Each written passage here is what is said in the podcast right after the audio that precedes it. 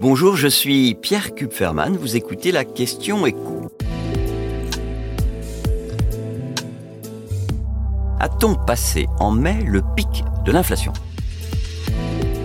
Selon la première estimation de l'INSEE, la hausse des prix à la consommation sur 12 mois est passée de 5,9% en avril à 5,1% en mai. Cette bonne nouvelle laisse à penser que la France a bel et bien passé le pic de l'inflation. On le voit quand on prend un peu de recul. Depuis juin 2022, on était systématiquement au-dessus des 5,5%, avec plusieurs fois des poussées à presque 6,5%. Et là, pour la première fois, on se rapproche des 5%. Donc on commence à sortir de ces presque 12 mois de forte inflation, le pic ou plutôt la série de pics est derrière nous. Ça ne veut pas dire qu'on va revenir au prix d'avant. Parce que, entre-temps, les salaires ont augmenté, pas que le SMIC. Et que les prix des produits, des services, ne dépendent pas que du cours des matières premières, mais aussi de la rémunération de ceux qui les produisent. Cela dit, certains produits voient bien leur prix baisser. Prenez l'énergie, on est passé en un mois d'une inflation sur un an de près de 7% à 2%.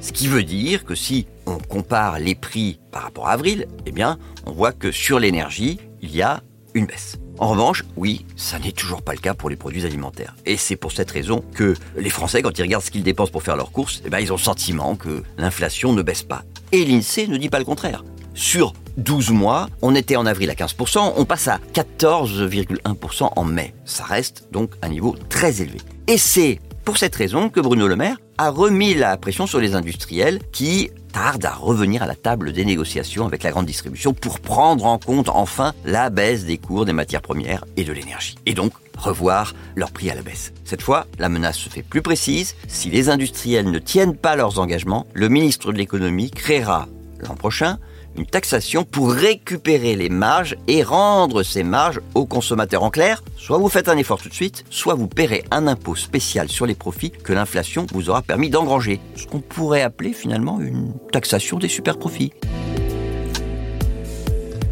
Vous venez d'écouter la Question Éco, le podcast quotidien pour répondre à toutes les questions que vous vous posez sur l'actualité économique. Abonnez-vous sur votre plateforme préférée pour ne rien manquer et pourquoi pas nous laisser une note ou un commentaire.